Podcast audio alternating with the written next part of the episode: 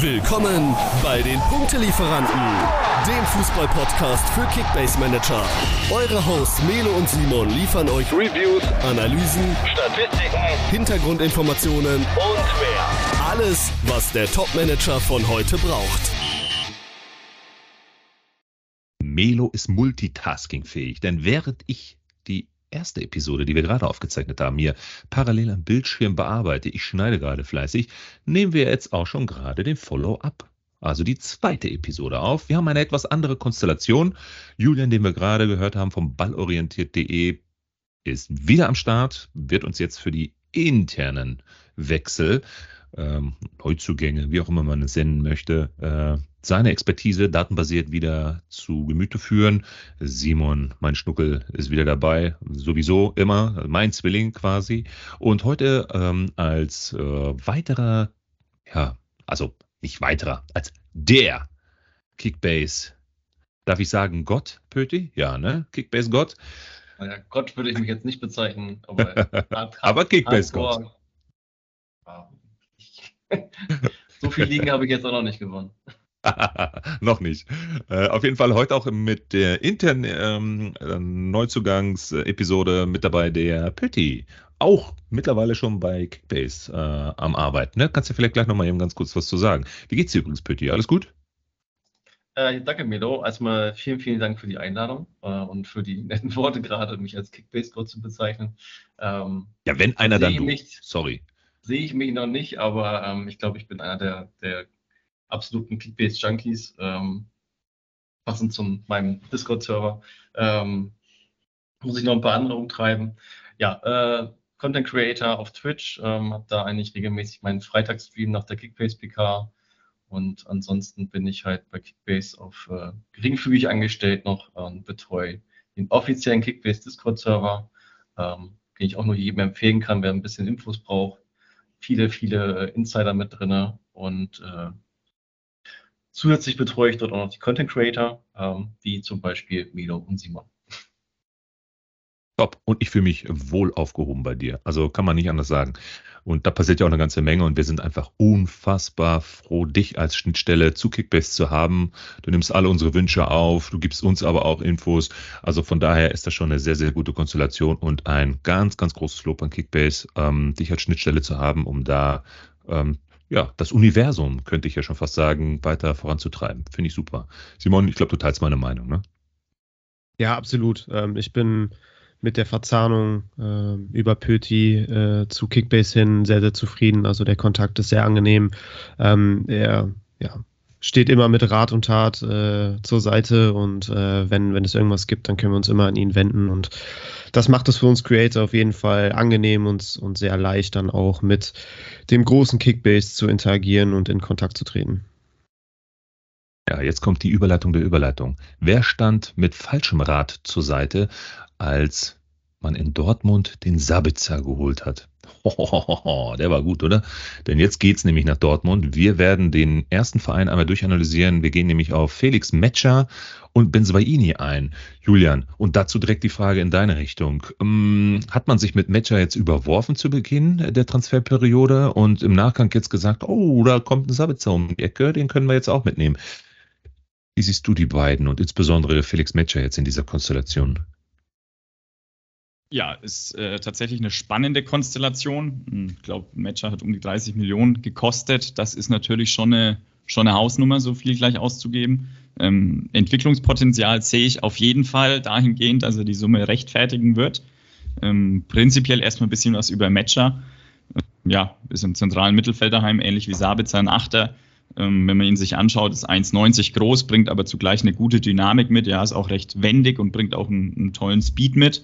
Ähm, so ein klassischer Box-to-Box-Mittelfeldspieler, der sich über gute Laufwege definiert, der, der, ja, der sehr proaktiv im Zweikampf ist, viele Zweikämpfe führt, viele gewinnt.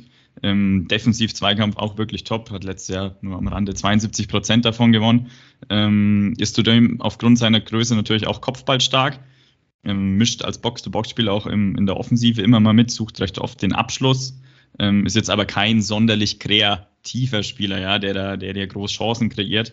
Ähm, deswegen ja, ich würde sagen, dass er zu, zum Spiel von Terzic schon passt. Also ich meine, letztes Jahr unter Kovac eine gute Saison gespielt, der, der auch für einen intensiven Spielstil steht, ähnlich wie Terzic. Aber, Melo, du hast es schon angesprochen, Personalie Sabitzer. Ich sehe beide nicht zeitgleich auf dem Platz und ich sehe aktuell Sabitzer schon recht klar vor einem Matcher. Deswegen, ähm, ja, wird auf jeden Fall spannend, ähm, wie viel Spielzeit er bekommt. Aber ja, dass es jetzt viele 90 Minuten Einsätze vor allem zu Beginn werden, ähm, sehe ich aktuell so gar nicht. Pötti, das ist für dich übrigens, du bist ja auch eingefleischter Dortmund-Fan, äh, eine Musik in deinen Ohren, oder? Diese ständigen Kopfschmerzen da auf der Position zu haben? Äh, ja, also ich habe mich natürlich äh, einerseits gefreut, als Sabitzer gekommen ist, ähm, weil ich glaube, dass es ein Match auch gut tut, dass er da noch jemanden hat, der ein bisschen mehr Erfahrung hat, dem BVB das auch noch ein bisschen weiterbringt, äh, einen erfahrenen Spieler da auch noch auf der Achterposition neben Brand noch hinzustellen. Ähm, sehe Matcher aber auch gerade für die Zukunft sportlich auf jeden Fall einen absoluten Mehrwert. Ähm, ich glaube, da wurde auch eben gerade schon alles gesagt. Ähm, was man dazu sagen kann, starkes Kopfspiel, ähm, Kopfballspiel ähm, und ähm, wie gesagt, offensiv halt sehr, sehr aktiv und äh, 30 Millionen mögen dann in dem Moment ein bisschen teuer sein, aber das ist halt bei jungen Spielern, ähm, dazu noch angehender Nationalspieler, zumindest im weiter, erweiterten Kreis und mit relativ guten Leistungen in der letzten Saison, ähm, musst du dann halt dann nochmal diese Be äh, Beträge bezahlen. Ähm, ich sehe das positiv, zumindest was das Sportliche angeht. Ja, Simon, du siehst es, glaube ich, nicht so positiv. Du hast nämlich genauso wie ich immer Bauchschmerzen, wenn es darum geht, aus Top-Vereinen Stammspieler rauszuholen, die vielleicht noch äh, ja, einen guten Preis haben, aber ich glaube, in diesem Fall hm, hat sich das, glaube ich, auch schon erledigt. Ne? Ja, also jetzt mit der Kickbase-Brille wird es natürlich kompliziert. Äh, durch die Sabitzer-Verpflichtung werden die Karten komplett neu gemischt. Ähm, es herrscht echt jetzt ein ordentlicher Konkurrenzkampf im zentralen Mittelfeld, der aber auch meiner Meinung nach jetzt für Dortmund äh, absolut notwendig war. Denn wenn ich mich an die vergangene Saison erinnere, da haben ähm, ja, Bellingham und Brandt ja alles gespielt. Äh, und wenn, wenn einer der beiden dann mal ausgefallen ist, dann äh, musste der eigentliche Linksverteidiger Guerrero ins Zentrum gezogen werden. Und so war es halt eigentlich von vornherein klar, als man Bellingham abgegeben hat, dass man auf jeden Fall zwei zentrale Spieler verpflichten wird. Klar, ist jetzt bitter für die, die ähm, all-in auf den Matcher gegangen sind, weil der ja schon lange Zeit vor Sabitzer verpflichtet wurde. Ähm, ja, die haben natürlich jetzt irgendwo auch berechtigte Sorgen, ähm, dass, dass der Stammplatz für Matcher halt nicht gegeben ist und so wird es leider auch kommen. Ich sehe es ähnlich wie Pöti, dass Sabitzer auf jeden Fall mit seiner Erfahrung und seiner Qualität, die er einfach auch mitbringt, äh, wenngleich er die jetzt äh, die letzten äh, Monate und Jahre beim FC Bayern leider nicht zeigen konnte, ähm, sehe ich ihn schon vor, vor einem Matcher und schon nochmal ein bisschen relevanter. Aber nichtsdestotrotz wird auch ein Matcher seine Einsätze bekommen. Der wird auch äh, seine Spiele machen, der wird auch seine Punkte holen. Ich glaube, als Matcher-Besitzer würde ich jetzt noch ein bisschen Ruhe bewahren und mir tatsächlich den Saisonstart erstmal in Ruhe angucken, die ersten ein, zwei, drei Spiel, Spieltage gucken, wie viel Spielzeit fällt, fällt wirklich für einen Matcher vom Laster, wie punktet er, wie, wie bindet er sich ein, wie findet er sich zurecht. Ähm, und dann kann man immer noch entscheiden, gehe ich einen anderen Weg oder behalte ich ihn. Bitte nochmal eine Frage in deine Richtung. Sag mal, könnte man sich auch vorstellen, Matcher und Sabitzer gleichzeitig spielen zu lassen? Ich meine, vor Chans äh, Nominierung zum Kapitän hätte ich gesagt, okay, das könnte vielleicht dann nochmal eine Position sein. Aber der wird ja dann auch gesetzt sein als Kapitän, ne? Ähm, ja, also Chan wird gesetzt sein. Ähm, der wird die meisten Spiele machen, sofern er nicht zwischendurch vielleicht doch mal wieder seinen Ausraster hat und rot gesperrt ist. Ähm, dementsprechend und sicherlich mindestens einmal gelb gesperrt sein. Aber ansonsten sehe ich den halt eigentlich so gut wie immer starten. Da ist auch wenn denn Ötschan der Erste, der halt da reinrücken würde. Ich sehe einen Matcher und auch einen Savitzer nicht auf dieser Position. Ähm, die können das in meinen Augen nicht ausfüllen. Ähm, ich würde halt nochmal reinbringen, dass man einfach immer bedenken muss, dass gerade unsere Offensive ähm, doch auch, äh, was äh, Adiemi angeht, äh, vielleicht doch auch eher mal verletzungsanfällig ist. Ähm, ich sehe Matcher definitiv als, ich sag mal, zwölften Mann. Äh, das ist der erste, der halt reinrücken wird. Und dann kann es auch passieren, dass ein Matcher und Sabitzer zusammenspielen. Auch wenn Jürgen gerade meinte, dass das wohl nicht so optimal wäre. Ähm, weil in dem Fall halt Brand einfach nach vorne rausrücken würde Und äh, dann wäre quasi da die Position von Brand in der Zentrale halt frei. Ähm, ja. Hot Take hier. Julian, gehst du mit? Könnte eine interessante Konstellation sein. Ja, gehe ich, geh ich schon mit. Also, wie gesagt, beide in der Startelf sehe ich, wenn alle da sind, auf jeden Fall nicht. Ähm, schon ein Matcher oder Sabitzer. Sabitzer, glaube ich, haben ja Pöti und Simon schon angesprochen, steht aktuell davor, aufgrund seiner Erfahrung auch ein bisschen nochmal, bringt nochmal ein bisschen anderen Input. Ähm, Brand wird auch gesetzt sein, ähm, mit Recht. Kann natürlich immer mal sein, dass, wenn Flügelspieler fehlt, dass vielleicht auch Brand nominell mal nach außen ausweicht dass dann eben die Rolle frei wird. Könnte mir aber auch vorstellen, dass je nach Gegner dann, ähm, wenn es offensiv aus, ähm, ja, aufgefüllt werden soll, dass dann Reus startet. Ähm, ja, Can als Kapitän wird gesetzt sein. Für mich eine Personale, über die man durchaus diskutieren könnte, aber ähm, ja, darum geht's jetzt nicht. Ähm, prinzipiell aber ja, wie gesagt, ähm, stimme ich zu. Zugestimmt hat auch Benze, wahrscheinlich schon ein bisschen länger her, ne, als er dann gesagt hat, ich gehe zu den Dortmundern. Wie fügt er sich in das System der Dortmunder ein und ist er der Guerrero-Ersatz? Julian, was meinst du? Ähm, ja, vom Spielstil kein Guerrero-Ersatz. Ähm, ist, ist ein, ja, auch Linksverteidiger, klar. Hat, äh, wenn Dreierkette gespielt wird, auch schon den linken Innenverteidiger gegeben. Ähm, ja, prinzipiell für, ein, für einen Außenverteidiger bringt er natürlich eine hohe Torgefahr mit 25 Tore in 113 Spielen für Gladbach erzielt. Aber, muss man natürlich auch gleich einhaken, es waren auch einige Elfmeter dabei wo man mal schauen muss, ähm, weiß gar nicht, wer es jetzt beim BVB schießen wird, ob da Benze Baini auch ein Kandidat ist. Ähm, prinzipiell aber gerade im Passspiel, ja, und in der, im kreativen Passspiel, im Übergangsspiel schon sind, ja, sind schon, schon einige Sachen, die, die ihn da von Guerrero trennen. Auf der anderen Seite muss man natürlich auch sagen, was ja bei Guerrero öfter mal kritisiert wurde, ähm, diese defensive Präsenz, ja, Benze Baini ist zweikampfstark, ein gutes Stellungsspiel, blockt zudem recht viele Schüsse, ist auch kopfballstark, ja, bringt eine gute Physis mit. Ähm, ja, ist einfach ein ganz anderer Spielertyp, bringt ein anderes Spielerprofil mit, kann dafür aber auch zum Beispiel ja bei Standards äh, für Gefahr sorgen, hat ein gutes ähm, Timing ähm, im 16er. Ähm, ja, ich sehe es trotzdem ein bisschen, also ich glaube, er wird spielen. Ähm, sehe es ein bisschen spannend, wo Terzic in welche Räume er ihn stecken wird, weil du hast natürlich schon als linken Innenverteidiger meiner Meinung nach Schlotterbeck, der das der das gerne ein bisschen breiter angeht und da auch viele Meter mit nach vorne macht. Ähm, Benze bei ihm ist jetzt auch kein Linksverteidiger, der, ja, der, der an der Linie klebt ähm, oder aber auch nicht der, ja, der, wie gesagt, im Passspiel sonderlich kreativ ist. Deswegen bin ich mal gespannt, aber ja, seine, seine Einsatzzeiten wird er auf jeden Fall bekommen. Simon, leiden die Punkte von Benze im Vergleich zur letzten Saison unter diesen neuen Aspekten? Das sind ja schon ganz interessante Infos, die wir da von Julian bekommen. Ja, definitiv. Ähm, er hat letzte Saison, obwohl Gladbach ja echt eine, eine Grützensaison gespielt hat, äh, immerhin 100, 113er Schnitt gesammelt, äh, dabei sechs Tore und eine Vorlage geliefert. Klar, ne, bei Gladbach war er Elverschütze Nummer eins. Ähm, daher auch die vielen Tore, äh, dann einfach auch durch, durch die Elfmeter. Ähm, wird spannend zu beobachten sein, wie, wie das da bei Dortmund jetzt gehandhabt wird. Aller ja im Spiel gegen Mainz am letzten Spieltag verschossen. Jan eigentlich äh, immer ein sicherer Elverschütze gewesen, wenn er antreten durfte. Deswegen würde ich den jetzt als Kapitän auch aktuell eher mal als Nummer eins sehen. Ähm, aber ja, Benze Baini hat sicherlich auch äh, Argumente für sich, um, um die Elfmeter zu schießen. Ähm, was ich bei ihm sehr, sehr spannend finde, ist, dass er auf links ja eigentlich alternativlos ist. Also klar, du hast einen Riason, der aber primär für rechts eingeplant ist und nur als Backup für links. Ähm, aber an sich ja, muss Benze Baini, wenn er fit ist, jedes Spiel machen.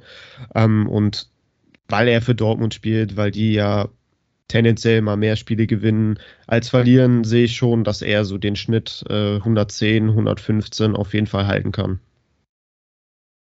Top. Pötti, gehst du mit mit dem Schnitt? Boah, der war gut, ne? Gehst du mit mit dem Schnitt? äh, absolut. Ähm, ich sehe auch, dass Benze da eine ähnliche Punkte erreichen wird. Ähm, man muss aber bedenken, dass er halt wahrscheinlich, also ich glaube, vier Spiele mindestens, eventuell fünf oder sechs äh, Spieler ausfällt durch den Afrika Cup. Ähm, das, also das, er hat letzte Saison auch nur 28 Spiele gemacht, davon mal immer in der Startelf. Und ähm, die werden jetzt definitiv wahrscheinlich schon mal wegfallen, die sechs Spiele. Ähm, dann hat er ja immer mal wieder hier und da so seine Problemchen, wobei das, glaube ich, von vielen schlimmer gesehen wird, als es wirklich war immer. Ähm, aber ich sehe die 3000 Punkte gesamt, die sehe ich da trotzdem allein durch die Teampunkte von Dortmund, die halt deutlich erhöht sein werden. Ähm, was die Elfer angeht, sehe ich persönlich Can als Nummer eins. Ähm, Alea hat zwar, ich bin der Meinung, äh, glaube europaweit äh, einen der besten äh, Elfer-Quoten. Aber ja, den wichtigsten hat er wahrscheinlich letztes Jahr in der letzten Saison am letzten Spieltag verhauen. Dementsprechend denke ich, dass Can, der eigentlich auch antreten sollte gegen Mainz, wo quasi Alea halt zu ihm hingegangen ist und sich den Ball genommen hat die das untereinander geklärt haben, sodass halt Aller geschossen hat. Auch da wäre Schan normalerweise Beschütze gewesen. Ich glaube, dass er auch das bleibt und dahinter werden sich dann Aller und Benze dann eventuell abwechseln, je nachdem, wer halt gerade noch auf dem Platz ist, sofern Schan halt nicht mehr da sein sollte. Ansonsten zu Benze, glaube ich, braucht man nicht so viel sagen. Die meisten kennen ihn aus der Bundesliga. Ähm, einer der torgefährlichsten Verteidiger Europa, ähm, durch die Elber, logischerweise, aber in meinen Augen auch zusammen mit dem Matcher auch gerade was Standards angeht, glaube ich, ist äh, da tatsächlich ein wichtiger Punkt, dass er jetzt mit Benze nochmal einen sehr kopfballstarken Spieler hat, zusätzlich mit einem Matcher nochmal einen zweiten auch hat, ähm, der jetzt nochmal mit zukommt. Ähm, also man sieht, dass das ganze Gerüst wird so ein bisschen mehr auf Körperlichkeit ausgelegt und nicht mehr auf dieses filigrane Klein, Klein, Klein, ähm, was zwar bis zum 16er bei uns oftmals funktioniert hat gegen äh, tiefstehende Gegner, aber dann hat es halt meistens gehapert und da sind, glaube ich, gerade so Standards und körperlich äh, robuste Spieler ähm, doch schon vielleicht das Mittel, um äh, hier und da dann doch mal gegen die kleineren äh, Vereine, wo man oftmals Probleme hatte, dann doch die drei Punkte einzufahren statt 0 oder 1. Ja, mega interessante ja, Punkte, Pütti. Also äh, kann ich dir nur beipflichten. Ähm, ich tue mich immer so ein bisschen schwer mit sehr teuren Verteidigern zum Saisonstart. Also der kostet ja auch schon über 30 Millionen. Ähm, ist für mich immer so ein Thema, boah, will ich, will ich das wirklich jetzt in der Vorbereitung, wenn ich gerade mein Team aufbaue und das Richtung erster Spieltag geht, möchte ich dann wirklich so viel Geld für einen Verteidiger ausgeben?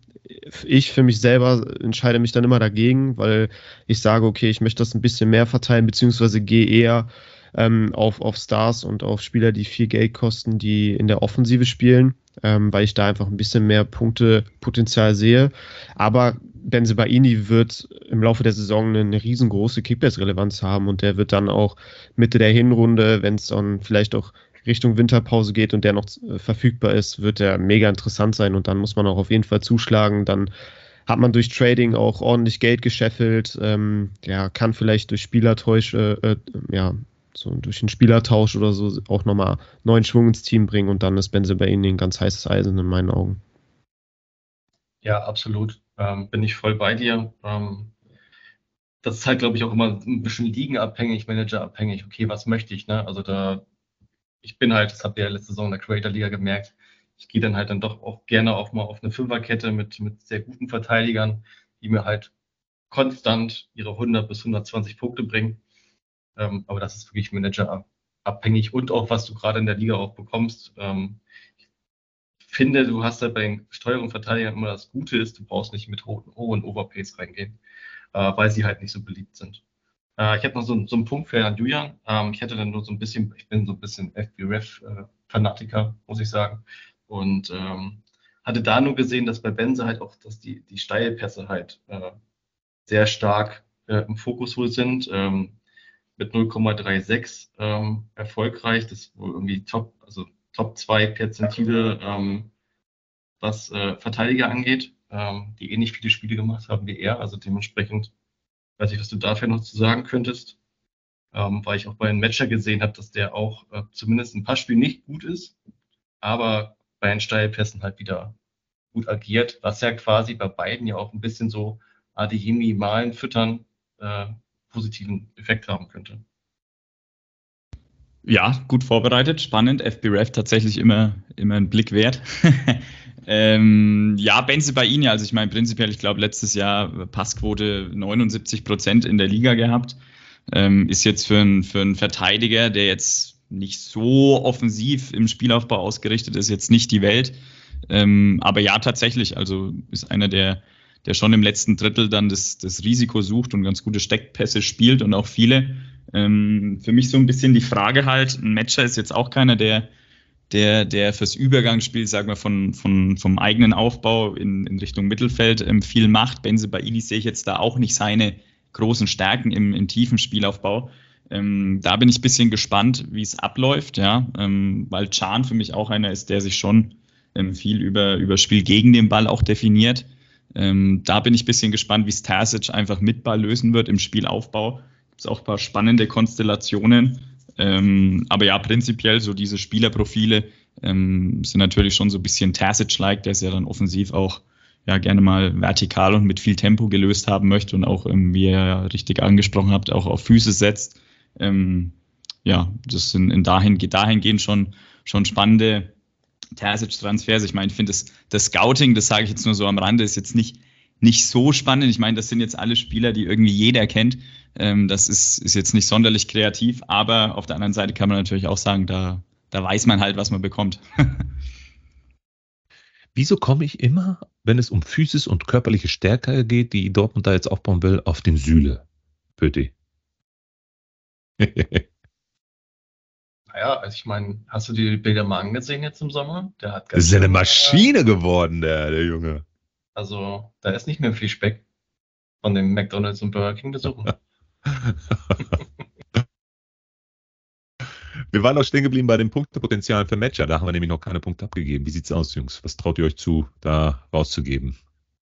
Ähm, ich fange mal einfach an. Ähm, ich habe ähm, hatte bei Wolfsburg jetzt 2481er Schnitt bei 30 Spielen, 19 mal Startelf, 8 Scorer. Ich sehe ihn bei Dortmund ähnlich wie Benze, so 2-7 vielleicht. Ähm, Wenn es sehr gut läuft, er doch viel mehr Einsatzzeit bekommt, als man vielleicht denkt, dann wären es vielleicht 3000. 3200, also in dem, also um die 3000 rum, mehr oder weniger, also je nachdem nach Spielzeit. Mhm. Simon, gehst du mit? Ja, grundsätzlich schon. Also ich sehe da auch äh, so, einen, so einen knappen 100er-Schnitt, also so vielleicht leicht drüber, so auf die Saison gesehen. Ähm, und das würde sich ja dann wahrscheinlich auch so zwischen 2,7 und 3200 Punkten insgesamt äh, so einpendeln. Also da gehe ich auf jeden Fall mit bei Pötis Prediction. Wunderbar. Dann sind wir doch mit den Dortmundern schon durch und äh, wir wechseln. Wir bleiben in Westdeutschland. Wir gehen nach Leverkusen wieder. In der ersten Episode haben wir die externen Neuzugänge schon mal äh, unter die Lupe genommen. Ähm, insbesondere Chaka, der aber auch natürlich quasi ein interner Neuzugang ist, weil er kennt sich ja in der Bundesliga bestens aus seiner Vergangenheit. Hatte nur ein kurzes Gastspiel, nennen wir es mal so. Äh, wir haben Grimaldo besprochen. Ähm, dann äh, ja, gehen wir jetzt mal äh, nach Leverkusen und schauen uns den spannendsten aller internen Neuzugänge mal an. Meine ich jetzt den spannendsten. Ich glaube, ihr könnt mir da auf jeden Fall ähm, mich da bestätigen. Der mit Hofmann, glaube ich, das ist schon, äh, das war schon eine Ansage, ne? Von Gladbach weg Richtung Leverkusen und vor allen Dingen aber auch ja, erst Zweifel, dann aber so im Nachgang mal überlegt, na, wenn man sich das mal so zu Gemüte führt, ein, zwei Tage das mal sacken lässt, eigentlich passt es ja doch, Julian. Passt es denn wirklich? Glaubst du, der wird da einschlagen wie bei den Gladbachern auch? Der ist ja letztes Jahr viermal in Folge, nicht in Folge, viermal in der Saison Kickbase MVP geworden. Ähm, ja, mal in deine Richtung, deine Expertise zu Hofmann. Ja, tatsächlich Hofmann für mich ein Spieler, der vielleicht nicht in Kickbase, aber ansonsten immer ein bisschen unterbewertet ist. Ähm, war auch letztes Jahr wieder einer der Top-Creator in Europas Top-Ligen. Ja, nicht nur 22 Scorer-Punkte, ähm, da eine sehr erfolgreiche Saison gespielt, sondern auch wirklich ähm, in puncto Chancenkreation einfach ganz, ganz, ganz weit vorne dabei. Was für ihn auch nochmal spricht, auch für einen Transfer ist, dass er flexibel ist, ja. Also er kann, wenn du mit Dreierkette spielst, je nachdem, was jetzt mit Frimpong passiert, kann er auch den rechten Schienenspieler geben, hat er in der Nationalmannschaft auch schon getan, ähm, kann aber auch weiter vorne rechts wirklich am Flügel spielen, kann es aber auch halb rechts im Halbraum spielen oder auch klassisch auf der 10. Also der ist vielseitig einsetzbar einfach. Ähm, ja, was sind seine Stärken? Klar, fast schon logisch, ne, wenn ich so viel gut spielen kann. Seine Spielintelligenz ist ein Spieler, der über tolle Laufwege verfügt, ähm, arbeitet auch trotzdem viel im eigenen Ballbesitz, ja, macht viele Meter ähm, ist dadurch auch oft anspielbar, positioniert sich gut, ist, ist kreativ, ja, wie gesagt, ähm, einer der Top-Creator gewesen, ähm, steht mittlerweile auch für Torgefahr, ja, macht recht viele Tore, bringt präzise Bälle in den 16er, ob Flanke oder Pass, ja, wie gesagt, einfach flexibel. Ähm, Im Spiel nach hinten, ja, ähm, gäbe es ein bisschen Luft nach oben noch. Ähm, Füße ist jetzt auch nicht sein Ding. Ist jetzt auch keiner, der aus der Distanz häufig schießt, aber insgesamt Jonas Hofmann, ähm, auch unabhängig davon, was mit Frimpong passiert, ist ein absoluter Zugewinn für Leverkusen und wirklich ein, ein Top-Transfer. Zwei Sachen. Zum einen, meine These war, der macht keine 3000 Kickbase-Punkte. Ich glaube, dann habe ich die These schon mal weg. Äh, Simon wird's freuen. Kiste Bier geht schon mal in deine Richtung. Äh, und zum Zweiten auch, Simon, mal in deine Richtung die Frage, wenn Hofmann letzte Saison bei den Gladbachern schon viermal MVP geworden ist, dann wird er doch jetzt bei den Leverkusenern achtmal MVP, oder? Ja, also jetzt nach Julians äh, Expertise, ähm, ja, stelle ich deine These immer mehr in Frage. Ähm, ich glaube, da kann ich mich wirklich auf die Kiste Bier schon verlassen. Naja, aber die Saison muss erst gespielt werden. Deswegen erstmal abwarten. Ähm, ja, also. Man muss ja dazu sagen, der hat trotz der schwachen Saison letztes Jahr bei Gladbach wirklich komplett abgerissen. Ne? In Kickbase 135er Schnitt, 12 Tore, 9 Vorlagen. Wirklich, er war der Dreh- und Angelpunkt in, in der Offensive bei Gladbach. Und das ist auch der Punkt, ähm, der mich so ein bisschen zum Nachdenken bringt. Und zwar wird, äh, gehe ich jetzt erstmal schwer davon aus, äh, dass Offensivspiel jetzt nicht ausschließlich auf Hofmann zugeschnitten sein bei Bayer Leverkusen. Und somit wird sich der, der offensive Ballbesitz, die Aktionen der Offensive, die Torabschlüsse äh, werden sich bei Leverkusen einfach auf mehrere Schultern verteilen und dadurch weniger Einzelaktionen für Hofmann dann bereitstehen und ähm, dadurch werden wahrscheinlich seine Punkte ein Stück weit auch drunter leiden. Also ich glaube nicht, dass er nochmal an die 135 rankommt und wirklich so abreißen wird. Aber er wird immer noch richtig gut punkten. Also davon bin ich überzeugt. Jetzt ist mit Diaby auch ein direkter Konkurrent für seine Position äh, nach England gewechselt. Das heißt, da ähm, ja, konnte er sich so ein bisschen Luft verschaffen. Äh, ein, eine namhafte Konkurrenz weniger. Äh, wird auch alle Kickbase-Manager da draußen freuen, die ihn besitzen. Ähm, dreistelliger Punkteschnitt, da mache ich mir überhaupt keine Sorgen. Den wird er auf jeden Fall holen. Ich würde jetzt erstmal so schätzen, dass er sich so bei 120 Punkten im Schnitt einpendeln wird. Ich glaube, da, ähm, ja, da wird er auf jeden Fall gut überzeugen können. Ähm, aber acht MVPs, ich glaube, das schafft keiner außer Lewandowski, wenn er nochmal äh, an seine alten Tage in der Bundesliga anknüpfen könnte. Ähm, oder vielleicht ein Kimmich, wenn, wenn alles, wenn er alles überragt. Ähm, aber der ein oder andere MVP wird, ja, wird schon dabei sein, denke ich. Bitte, denkst du das auch? Und vor allen Dingen, denkst du so wie ich, dass die Leverkusener am Ende vor den Dortmundern stehen werden in der Tabelle? So, vor den Dortmundern sehe ich das nicht. Ähm, ansonsten äh, teile ich aber auch, auch tendenziell auch eher deine Meinung. Ähm, wobei ich glaube, dass er die 3000 schon knacken wird am Ende der Saison. Aber er wird nicht über 4000 kommen. Also ich denke, dass es so bei sich bei 3.000 bis 3.500 Punkten einpendeln wird. Ähm, wie Simon schon gesagt hat, die Rotation wird kommen. Ähm, das Spiel ist halt nicht auf Hofmann ausgelegt. Man muss einfach sehen, dass bei Gladbach letzte Saison in der Offensive auch immer wieder welche ausgefallen sind. Das, das heißt, es war alles nur auf Hofmann ausgelegt. Da war der Dreh- und Angelpunkt jeder Offensivaktion gegenüber ihm. Ähm, das sehe ich bei Leverkusen nicht. Du hast einen Würz, ähm, äh, du hast jetzt auch dann wieder einen abschlussstarken äh, Mittelstürmer. Ähm, Schick wird ja auch nochmal wieder zurückkommen. Ich sehe das nicht und ich sehe halt nicht die Spiele bzw. die Spielminuten, äh, die er bei Gladbach hatte und äh, dementsprechend gehe ich da auf jeden Fall mit den Gesamtpunkten runter. Vom Schnitt sehe ich es halt auch ähnlich 110, vielleicht 120. Ähm, ist noch machbar, ähm, aber ich sehe halt die Spielminuten halt runterfahren und äh, ich glaube auch, also was, was ja auch bei ihm dann immer so war, er hatte ja immer diese Ausreißerspiele. Ich glaube, er wird eher konstanter punkten bei Leverkusen aber diese Ausreißer wie bei Gladbach ähm, wird es nicht mehr geben. Dementsprechend die MVP-Gefahr sehe ich da auch nicht mehr ganz so hoch. Für diejenigen, die mit MVP-Abgabe spielen, ähm, da gibt es ja auch den einen oder anderen, ähm, ist er für mich nicht mehr der ganz große Kandidat, den ich mir da definitiv nicht mehr kaufen würde. Ähm, ja, 37 Millionen ist ein bisschen günstiger als Würz. Ich sehe Würz auch noch ein bisschen besser grundsätzlich ein bisschen besser punkten. Deswegen ist vom, vom Preis, Preis ist okay. Ähm, aber wie gesagt, man sollte da nicht die 4000 plus erwarten, in meinen Augen. Ist doch mal ein Statement. Gut, dann haben wir Leverkusen ebenso abgeschlossen. Ähm, jetzt wechseln wir mal, und das wird, äh, glaube ich, eine ganz interessante Personalie. Wir wechseln nach Frankfurt. Ähm, die Leverkusener Nachbarn haben ihn abgegeben. Äh, wir reden von äh, Skiri. Für mich wirklich auch ein ganz, ganz heißer äh, Ritt, der da äh, stattgefunden hat, zumal er auch wirklich sehr, sehr ähm, oft schon äh, in anderen Vereinen äh, oder zu anderen Vereinen geredet worden ist. Also für mich auch etwas überraschend, Julian.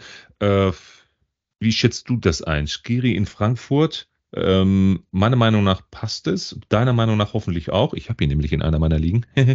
äh, und was haben sich die Frankfurter dabei gedacht?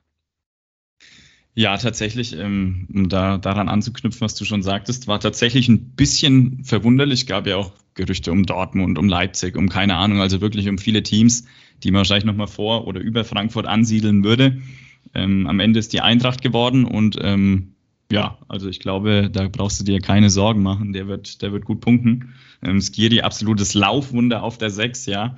Ähm, wahnsinnig viele Meter, die er da abspult. Ähm, zudem einer, der der ein gutes Stellungsspiel hat, ja, also auch letztes Jahr in der Bundesliga einer mit den meisten abgefangenen Pässen gewesen. Ähm, ja, wie gesagt, Stellungsspiel top in der Balleroberung absolut, absolut weit oben ähm, anzusehen. Vereint dies aber mit einem guten Passspiel, ja, wahnsinnig viele Pässe, die er irgendwie ähm, ja, aus dem eigenen Spielaufbau in Richtung gegnerische Hälfte spielt. Ähm, wie gesagt, arbeitet viel, ein spielintelligenter Spieler, ähm, der jetzt aber kein Dribbler ist, auch keiner ist, der der dir viele Chancen kreiert. Ähm, aber prinzipiell, ja, hat jetzt äh, bei der Eintracht in, in den Testspielen oft auf der Sechs agiert, ähm, da viel für den Spielaufbau gemacht. Also ich denke, der wird, der wird punktetechnisch auf jeden Fall eine gute Rolle spielen. Gütti, punktetechnisch, äh, was heißt das konkret? Was glaubst du? So wie zu Kölner Zeiten? Eher nicht, oder? Nee, also ist für mich der klassische, ist, äh, hätte man jetzt bei Hofmann auch sagen können, ist der klassische Raumeffekt. Ähm, du wechselst von einem kleineren Verein äh, zu einem größeren Verein. Und bei einem kleinen Verein hast du einfach top geliefert, was der, ich sag mal, der Fixpunkt und äh, wechselst zu einem größeren Verein, wo du nicht mehr der unbedingt der 100% Fixpunkt bist, wo, wo andere Spieler auch da sind, die ähnlich äh, stark sind und ähm, dementsprechend ja, werden da in meinen Augen die äh, Punkte ein bisschen drunter leiden. Bei Stili glaube ich nicht ganz so krass wie bei Hofmann. Ähm, denke, die 3000 wird er trotzdem knacken. Und äh, für aktuell 25 Millionen. Ich hätte ihn super gerne bei Dortmund gesehen, bin ich auch ehrlich. Ich habe mich Ewigkeiten darüber gewundert, dass wir uns dann nicht scheinbar mehr drum bemüht haben, also weil er auch nie so wirklich Thema war, so intensiv Thema, sondern meistens eher nur so von den Medien so ein bisschen rangebracht. Ähm, auch den Bayern, glaube ich. Ich glaube sogar, dass er den Bayern gut getan hätte, bin ich ehrlich. Ähm, das wäre für mich auch ein Sechser gewesen, den sie sich dahin stellen hätten können, der das definitiv hätte leisten können, damit Kimmich wieder mehr Freiheiten hat. Ja, also quasi die Leimer-Position jetzt, ne? Ja, Leimer sehe ich halt offensiver, offensiv stärker. Also ich Leimer ja. ist halt, glaube ich, nicht so dieser klassische Sechser, den man halt kennt. Äh, da sehe ich Skiri schon noch eher. Ja, wie gesagt, es wundert mich auch, wie schon gesagt, äh, dass der bei Frankfurt gelandet ist am Ende obwohl er ablösefrei war. Also die Gründe können wir alle nur vermuten, dass Frankfurt vielleicht doch mehr bezahlt hat, als man, als man denkt, als äh, Handgeld. Ähm, ja. Hätte ich auch in der Premier League bei einem Top, Top 7, 8 Club, glaube ich, ruhig gesehen in Skiri. Also das hätte der locker auch geschafft. Wenn ich da kurz einhaken darf, also tatsächlich diese Idee mit dem Bayern, ähm, die hätte ich auch durchaus als passend empfunden. Also für mich anderer Spielertyp als Leimer, wirklich eher so dieser ja, Holding-Midfielder, wie man es auch gerne nennt. Ähm, und glaube, dass das äh, Kimmich auch gut getan hätte, dass er seinen Freiheiten und seinem Offensivdrang mehr ausleben hätte können. Aber ja, jetzt ist er bei der Eintracht. Und Kimmich wird keine 5000 Punkte mehr machen, oder was, was höre ich da jetzt raus? nee, also um Gottes Willen, da, dahingehend möchte ich gar nicht sagen. Äh, das weiß ich nicht, äh, wie das äh, genau abläuft, punktetechnisch, aber ich bin einfach der Meinung, dass so ein Spielertyp Skiri wirklich ähm, bei den Bayern auf jeden Fall kein, kein Schaden gewesen wäre. Interessant. Simon, wie siehst du das? Wie stehst du zu Skiri und den Frankfurtern in dem System? Äh, wir haben auch noch einen Ebimbe da neben Skiri, der sicherlich auch seine Daseinsberechtigung hat. Werden die sich beide gut ergänzen? Und was hast du für eine Punkte-Prediction für Skiri? Also ich glaube, er passt gut äh, in das Frankfurter System rein. Ähm, passt für mich auch ganz gut neben Ebimbe. Ähm, aber sehe das ähnlich wie Pöti. Also ich glaube auch, dass er, in, was seine Gesamtpunkte angeht, äh, etwas schwächer punkten wird. Ähm, wenn man sich so sein Feed der Vorsaison beim FC anguckt, dann ähm, waren da, glaube ich, in seinen 32 Einsätzen nur um die 10 grüne Balken dabei und alles andere war wirklich äh, orange bis rot. Also der hatte halt auch viele krasse Ausreißerspiele. Ne? Das zeigt sich auch dadurch, dass er als zentraler Mittelfeldspieler starke sieben Tore geschossen hat und damit, glaube ich, der zweitbeste Schütze beim FC war letzte Saison. Ähm, ich glaube, dass halt bei Frankfurt diese Tore wegfallen werden und er aber dann durch, durch das Passspiel, durch die Teampunkte von Frankfurt, weil das ja ähm, als, als gesamtes Team sehe ich Frankfurt schon stärker als den FC, ähm, glaube ich, dass dass er schon stabiler punkten wird, aber halt nicht mehr diese Ausreißer hat, wie Pöti es eben auch schon bei Hofmann gesagt hat. Boah, 25,5 Millionen finde ich schon happig tatsächlich, wenn ich jetzt so davon ausgehe, dass er so, so einen 105er Schnitt oder so sammeln wird, ist mir das vielleicht ein Ticken zu teuer, stand jetzt. Ich glaube, da gibt es einige Spieler, die in einer ähnlichen Preiskategorie sich befinden, die meiner Meinung nach ein höheres Punktepotenzial haben als so ein, so ein Sechser. Ähm, aber muss man abwarten. Äh, er ist für mich ein Spieler, man weiß, was man bekommt. Ist für mich auch so ein klassischer Spieler, der so gut wie nie rotationsgefährdet ist. Also ich glaube, wenn unter der Woche ähm, äh, Conference League gespielt wird, steht er auch am Wochenende easy wieder in der Startelf. Also ich glaube, das ist so ein Spieler, wenn man den sich ins Team holt, weiß man, den kann ich jeden Spieltag ohne Kopfschmerzen aufstellen. Was ja total lustig ist, was ich hier gerade sehe. Ich habe mir die, die Frankfurter Mannschaft gerade nochmal bei Liga Insider gezogen. Vorne, Kolomani steht schon gar nicht mehr drin in der Top 11. Da steht ja schon über einen Neuzugang, wird da diskutiert, beziehungsweise ist jetzt angeschlagen als Neuzugang. Ähm, wissen die schon mehr? Äh, Pötti oder Simon, wisst ihr schon irgendwas? Ja, also äh, Paris war ja sehr heiß, die haben sich ja nochmal intensiv irgendwie mit ihm auseinandergesetzt, aber die holen ja jetzt von Benfica Lissabon diesen Gonzalo Ramos für 80 Millionen. Von daher denke ich, dass das Interesse für Kolomoani ein bisschen abflacht, zumal Paris ja jetzt auch noch äh, Usman Dembele von Barcelona verpflichtet für den Flügel. Das wäre ja auch noch so eine Position gewesen, wo Kolomoani hätte spielen können. Von daher glaube ich, dass Paris nicht wird. Und da muss man abwarten. Ne? Wenn jetzt vielleicht mit, mit Kane so dieser Stürmerstein anfängt zu rollen, der Domino-Effekt, äh, und dann könnte es da durchaus zu einer Stürmerrokade in Europa kommen und äh, da wird dann Moani sicherlich nochmal heiß, aber ich glaube, äh, Paris ist jetzt erstmal raus. Ja, sehe ich, sehe ich ähnlich. Äh, Paris sehe ich auch draußen. Ähm, für mich ist wirklich, ich sehe ihn mittlerweile auch, äh, äh, gestern war ja der Frankfurt-Podcast von Spieltagssieger bis Sieger und äh, den Experten kenne ich halt und ähm, der hat wirklich schon ganz gute Insights und der meinte halt ja auch, dass es jetzt stark eher Tendenz dazu ist, dass Kohle nochmal ein Jahr bleibt. Ähm, ich sehe auch nur noch die Option, dass Kane halt zu Bayern geht und Kolo dann zu, zu Tottenham. Das wäre für mich eigentlich die einzige Option noch, falls sich da nicht nochmal irgendwo offensiv was auftut. Ähm, ansonsten hat Tottenham ja auch schon angeblich 50 Millionen für Van de Feen geboten von Wolfsburg. Äh, dementsprechend gut, wären schon 100 Millionen für Kane ja schon ein bisschen was weg wo man dann noch 100 Millionen für Kudomoani über hat, weiß ich nicht. Äh, bei Skiri nochmal kurzer, äh, kurzer rein, äh, auch Afrika Cup. Ähm, das heißt, auch da vier bis sechs Spiel, Spiele, weil er auch, glaube ich, bei einem der Favoriten äh, spielt, ähm, könnten da auch nochmal wieder wegfallen. Ähm, das sollte man zumindest so ein bisschen im Hinterkopf haben, dass man sich da für die Zeit dann auf jeden Fall einen Backup ins, Team holt äh, und damit auch die gesamten Punkte ja bisschen runterfallen werden nochmal. Das dürfen wir wirklich nicht vernachlässigen, ne? Diese, diese Asia-Cup-Geschichte, Afrika-Cup-Geschichte. Ne? Wir hatten sie ja in der ersten Episode auch schon mit Kim, ähm, der ja dann auch nur sogar noch längere Zeit dann weg ist. Also, das müssen unsere Mitmanagerinnen und Mitmanager auf dem Schirm haben. Ne? Das geht dann wann los? Äh, Januar, glaube ich, ne? Bei beiden. Asien und Afrika. Ja, es geht, glaube ich, irgendwie um den ersten Spiel, also um den 17. Spieltag, glaube ich, geht es irgendwie mm. los und geht dann bis Mitte Februar. Ja, Augen auf, Leute. Pöti, nochmal eine Frage an dich. Ähm, jetzt einfach vor dem Hintergrund seines Marktwerts von 25,5 Millionen, würdest du da eine klare Kaufempfehlung jetzt zum Saisonstart bei Skiri aussprechen oder würdest du jetzt für dich eher sagen, boah, lieber Finger weg und dann im Laufe der Hinrunde irgendwie gucken, dass man, wenn das Geld irgendwie ein bisschen, bisschen mehr wird, dass man ihn sich dann ins Team holt? Weil ich bin da, boah, ich weiß nicht. Ich glaube, ich, glaub, ich würde jetzt keine 25,5 für ihn ausgeben. Ja, also man muss ja im Moment ja eh sagen, dass alles, alles teuer ist. Also der ganze Markt ist ja teuer. Ähm, ist ja wie, wie, immer so zwei Wochen vorm, vorm, vorm Start. Ähm, sicherlich sind 25 Millionen. Ob ich da jetzt eine klare Kaufempfehlung geben würde, ich glaube eher nein.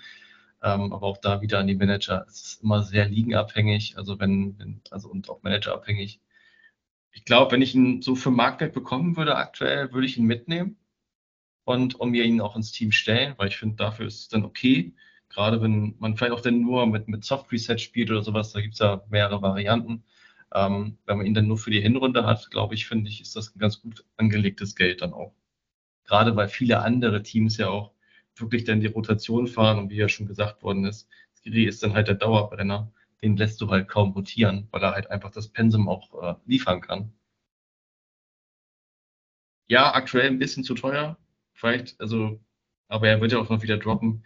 Aber 20, um die 20 Millionen ist er halt immer wert, in meinen Augen. Und äh, ja, aktuell bezahlt man einfach diesen teuren Markt mit und äh, das sind 25 okay, wenn man ihn dafür bekommt. Aber ich würde da jetzt kein OVP draufpacken. Kein Risiko. Ja, bin ich hundertprozentig bei dir, Pötti. Also so um die 20 würde ich schon ausgehen für den Skiri, weil du genau weißt, was du hast. Und gerade wenn du nur eine, eine Hinserie oder eine Rückserie spielst, da bist du safe und weißt ganz genau. Also in diesem Fall dann eher die Hinrunde bitte, wegen dem Afrika Cup dann. Aber dann bist du safe und weißt, was du für deine 20 Mio kriegst. Top. Wunderbar. Abgehakt. Frankfurt sind wir äh, durch. Wir gehen nach, lasst mich mal eben schauen, äh, Leipzig. Oh, das wird jetzt auch nochmal spannend, denn in der ersten Episode, wer schon so fleißig mitgehört hat und bis hierhin auch schon durchgehalten hat, mit uns Experten hier, der hat ja auch mitbekommen, dass wir über den äh, Simons auf der Position äh, auf der rechten Seite äh, äh, schon äh, gesprochen haben. Und wir haben kurz angedeutet, ja, wir haben ja auch noch einen Baumgartner, der da jetzt hingegangen ist. Und zwar auch für nicht wenig Kohle. Ja, Darf er sich wirklich hinten anstellen, Julian? Oder siehst du da auf Augenhöhe einen Zweikampf bei den Leipzigern? Spannende Frage ist auf jeden Fall ein bisschen anderer Spielertyp als äh, Simons und äh, Openda, die wir vorhin behandelt hatten. Ähm, ja, Baumgartner prinzipiell im letzten Drittel sehr aktiv, ist ein Spieler, der, der viel die Tiefe sucht, im Passspiel auch viel Risiko geht, aber schon, schon kreativ ist. Dazu auch ein bisschen RB-typisch, ähm, gegen den Ball sehr intensiv, führt viele Zweikämpfe, auch im Gegenpressing ein, cleverer Spieler, ist wirklich sehr präsent, ist, ist gut anspielbar, ähm, hat eine gute Ballführung, ist jetzt nicht der, der wie die beiden vorher, der Sprinter, ich glaube Topspeed irgendwas gut, 33 km/h, ist auch grundsolide, auch gut, ähm, aber ein bisschen anderer Spielertyp. Ähm, aber für mich auf jeden Fall so von den, vom Profil her schon ein Transfer, der, der RB-typisch ist, der auch gut ins Spiel passt. Aber klar, die Konkurrenz ist, ist gigantisch, ist ein großes Fragezeichen, wer wirklich jetzt an den ersten Spieltagen dann die Nase vorne haben wird. Ähm, aktuell noch meiner Meinung nach recht schwierig einzuschätzen.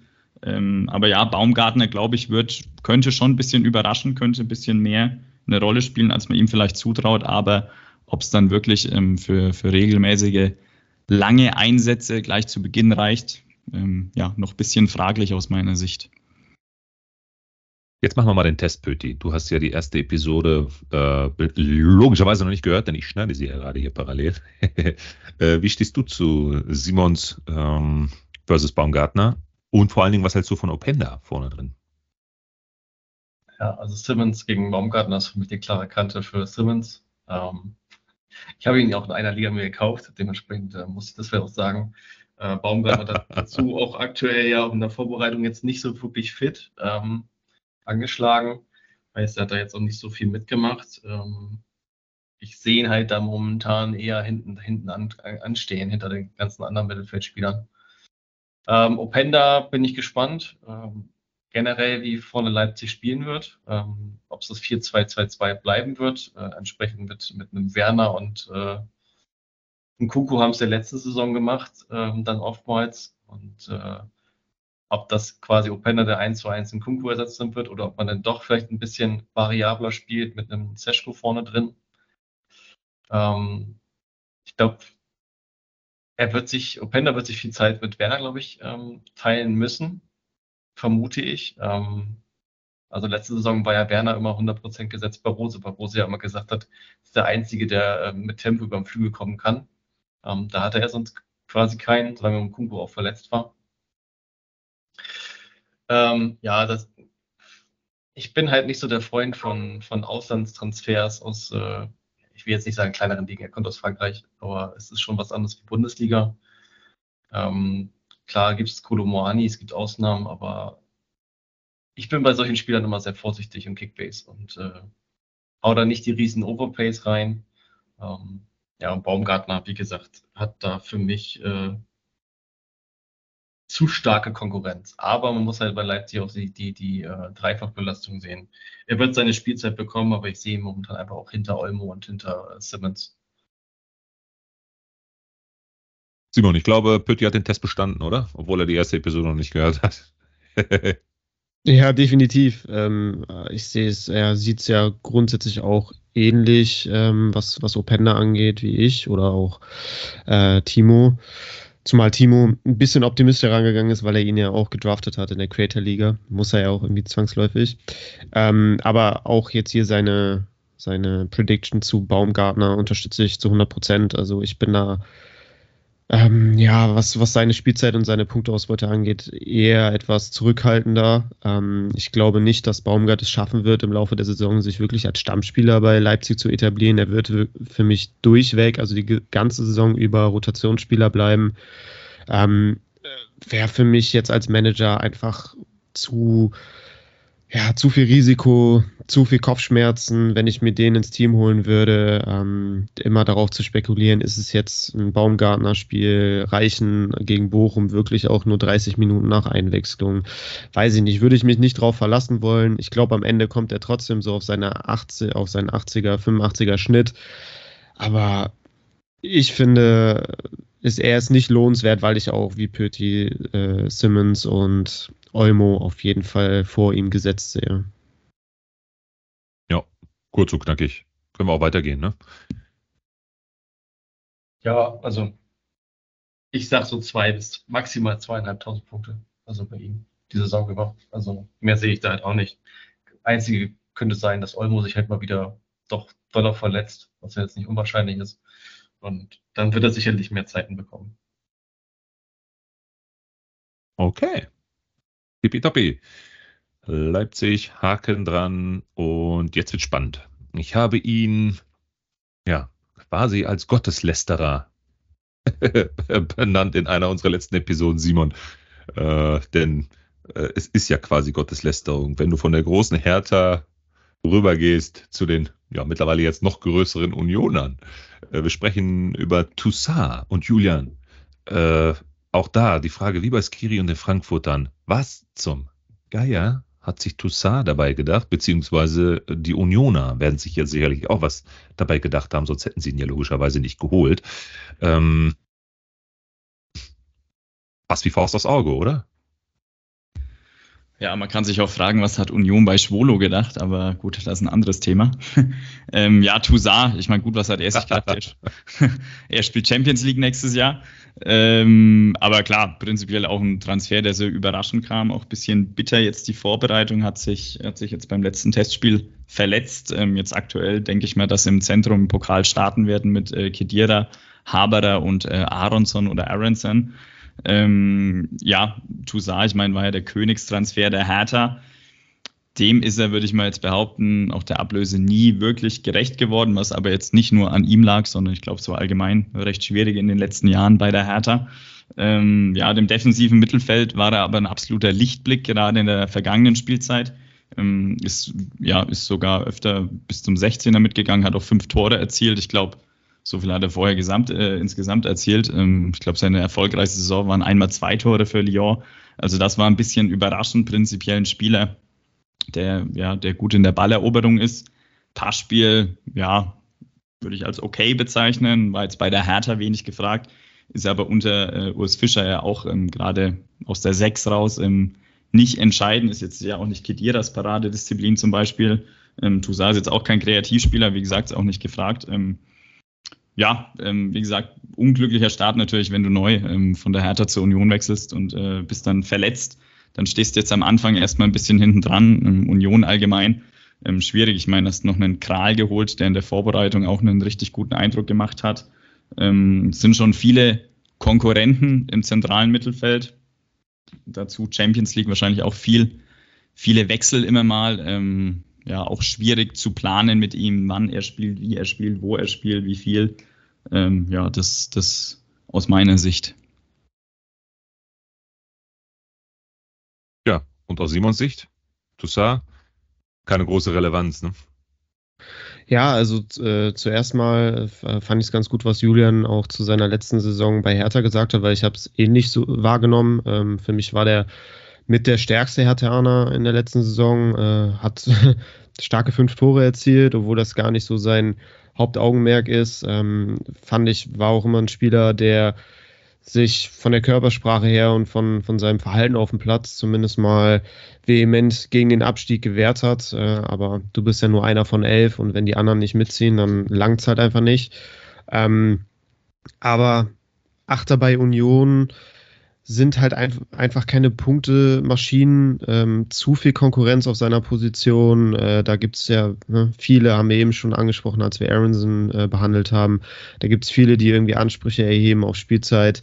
Ähm, jetzt auch noch angeschlagen, wird das Pokalspiel wahrscheinlich verpassen. Äh, das wirft ihn natürlich auch bei seinem neuen Arbeitgeber so ein bisschen zurück. Ähm, finde ich vor, vor den Hintergründen erstmal aktuell nicht so interessant und äh, wäre da eher vorsichtig, was jetzt auch irgendwie ähm, ja, einen Kauf bei Kickbase angeht.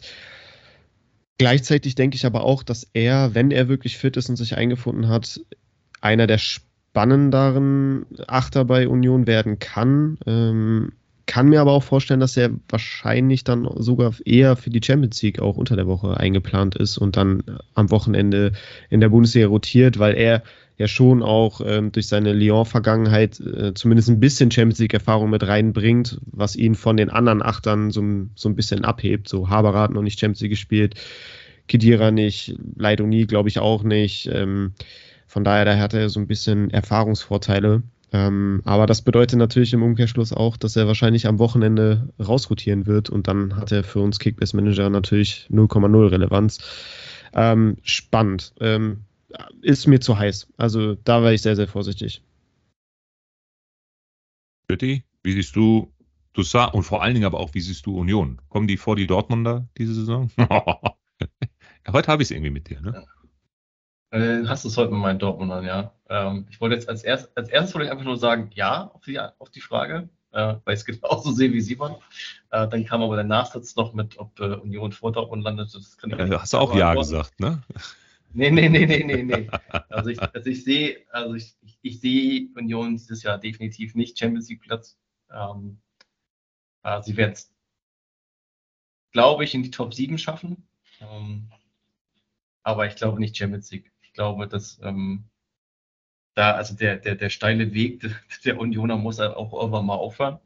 Und ich glaube, besser als Platz 4 ist dann auch schon etwas, wo ich sage, nee, dafür müssen sie spielstiltechnisch sich ändern. Ich glaube auch, dass sie immer mehr diese schwierig ist. Ich glaube, dafür sind Harrison und Toussaint vielleicht auch, auch Spieler, die auch wichtig sind äh, für Union selber.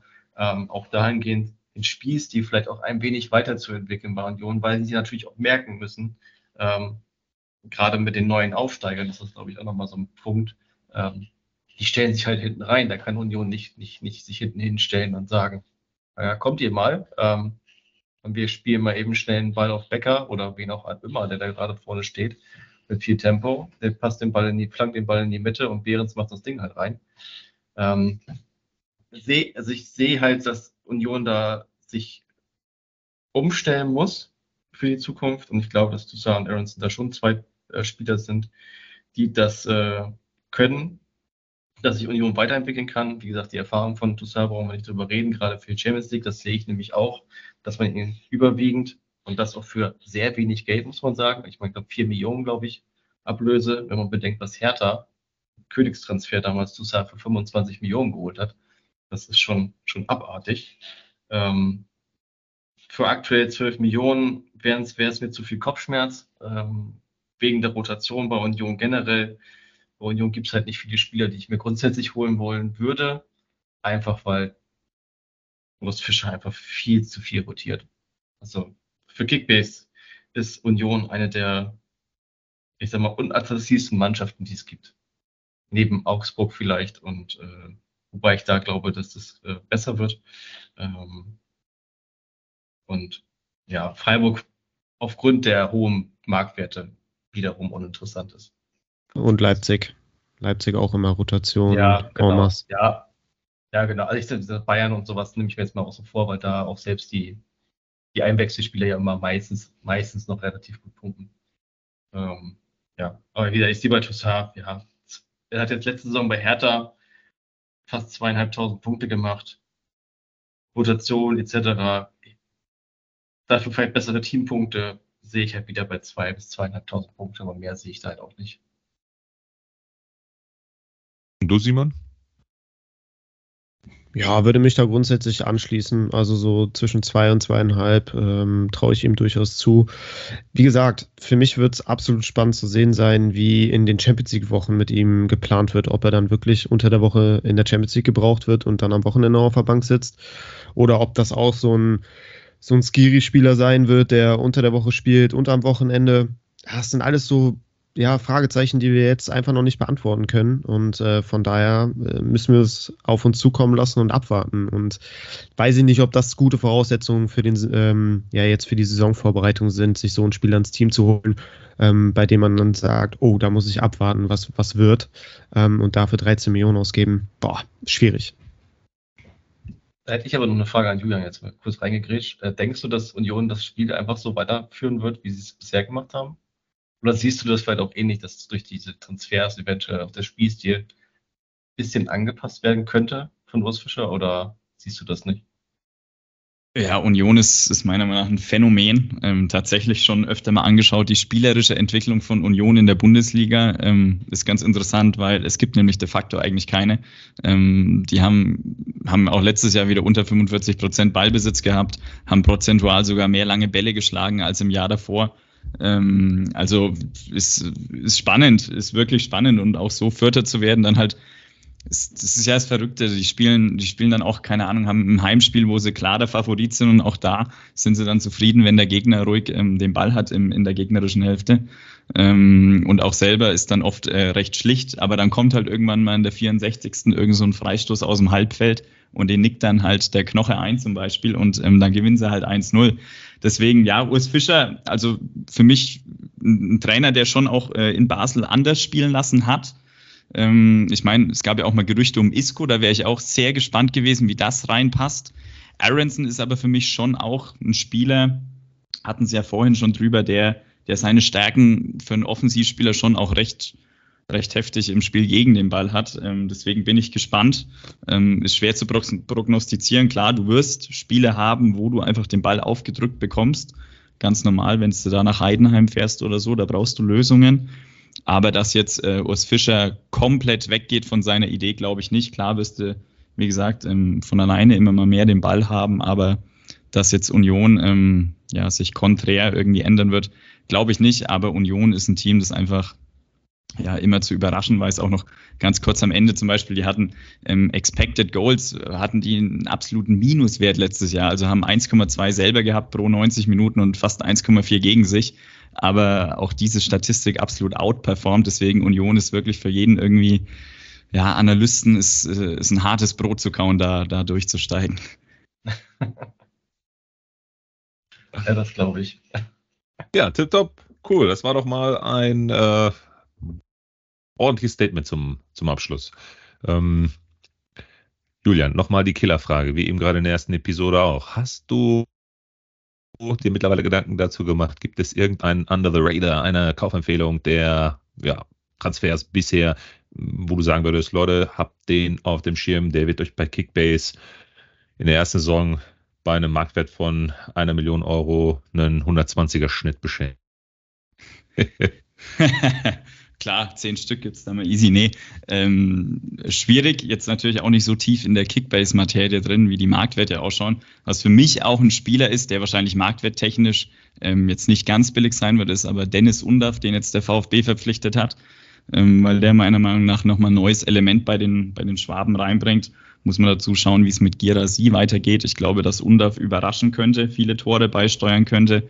Und der Höhn ist einfach letztes Jahr schon eine starke Offensive gehabt ähm, und sehe beispielsweise bei ihm Potenzial, eine, eine gute Rolle zu spielen. Top. Gut, dass ich mir gestern schon geholt habe. Ja, gut, dass der bei uns in der Creator-Liga noch aus, ausläuft, ne? 29 Stunden. Ah. Ja, hat ja keiner mehr Geld dafür. für die. Doch, ich. Ich habe bei Davis verkauft. Ah, okay. ah ja. Ja, und ich werde wahrscheinlich Kolo verkaufen, wenn er doch vielleicht geht. Aber nein, ich behalte ihn. Ich gehe das Risiko ein. Ich, ich vertraue dir und ich habe ja gestern auch den Pod gehört von STSB und dem Experten, dem traue ich auch, der wird bleiben. Super. Ja, was auch bleiben wird, ist äh, der gute Eindruck in dieser zweiten Episode. Jungs, das war ein äh, Fest, wirklich. Das war mir wieder ein, ein tolles Fest hier mit euch gemeinsam ähm, so eine Episode auf die Beine zu stellen. Julian, sehr, sehr gerne. Wir hören uns. Du bist herzlichst eingeladen im Winter wieder. Spätestens, ja, wenn es dann um die Wintertransfers geht. Und vielleicht haben wir bis dahin auch ein paar Erkenntnisse und ein paar Bestätigungen aus dieser und der letzten Episode. Da werden wir dich dann auf Herz und Nieren nochmal testen oh, zu deinen Aussagen. Und ähm, Simon, wir hören uns bald wieder. Du bist jetzt bald im Urlaub. Ich wünsche dir nur das aller, allerbeste. Äh, genieß die Zeit und äh, lass es dir gut gehen. Bis dahin werde ich mal schauen, ob ich das irgendwie alleine hinkriege hier. Ich hoffe es. und äh, Pöti, dir alles Gute, Kickbase Gott und äh, nur das Beste für mich in der Content Creator Liga. Ja, vielen, vielen Dank. Ähm, war echt eine richtig coole Runde. Danke für deine Zeit, Julian. Äh, deine Expertise war wirklich richtig gut. Ich glaube, da konnten wir alle super viel rausziehen. Äh, auch ähm, was die Kickbase-Relevanz angeht, konnten wir deine Daten und Analysen, glaube ich, gut untermauern. Deswegen äh, geil, dass du dabei warst. Äh, war mir eine Freude. Danke auch für deine Zeit, Pöti. Ähm, danke, Melo, für die starke und tolle Moderation. Das hast du wirklich richtig gut gemacht. Äh, ich bin jetzt urlaubsreif, freue mich, dass es morgen losgeht und äh, ja, muss jetzt einfach nochmal vor dem ersten Spieltag ein bisschen entspannen. Gleichzeitig aber trotzdem auch an meinem Team basteln. Also Pöti, Melo erwartet nicht, dass ich nachlasse in der Creator Liga. Mir wird da kein Mist. Spieler durch die, durch die ah, Finger ah. gehen. Ähm, aber ja, dann kann ich, glaube ich, mit voller Energie äh, in die Saison gehen. Ja, ich äh, danke euch auch für die Einladung und äh, dir, Simon, natürlich einen schönen Urlaub. Äh, genieß es, erhol dich und äh, nicht zu viel in Kickbase reingehen. Denk dran, du sollst dich ja erholen. ja, auch von mir nochmal herzlichen Dank für die Einladung, vielen Dank für die netten Worte. Hat äh, viel Spaß gemacht, mit euch zu diskutieren, mit euch zu reden. Ähm, glaubt, es war eine coole Runde und äh, freue mich dann schon im Winter darauf, wieder Teil dazu sein und äh, wer gespannt verfolgen und wer immer mal nachfragen, wer sich dann am Ende von euch dreien in der Liga durchsetzen wird. Ich, wer sonst. Macht's gut, ihr Lieben. Ciao. Das war eine neue Folge der Punktelieferanten. Abonniert gerne diesen Podcast und folgt uns auf Instagram.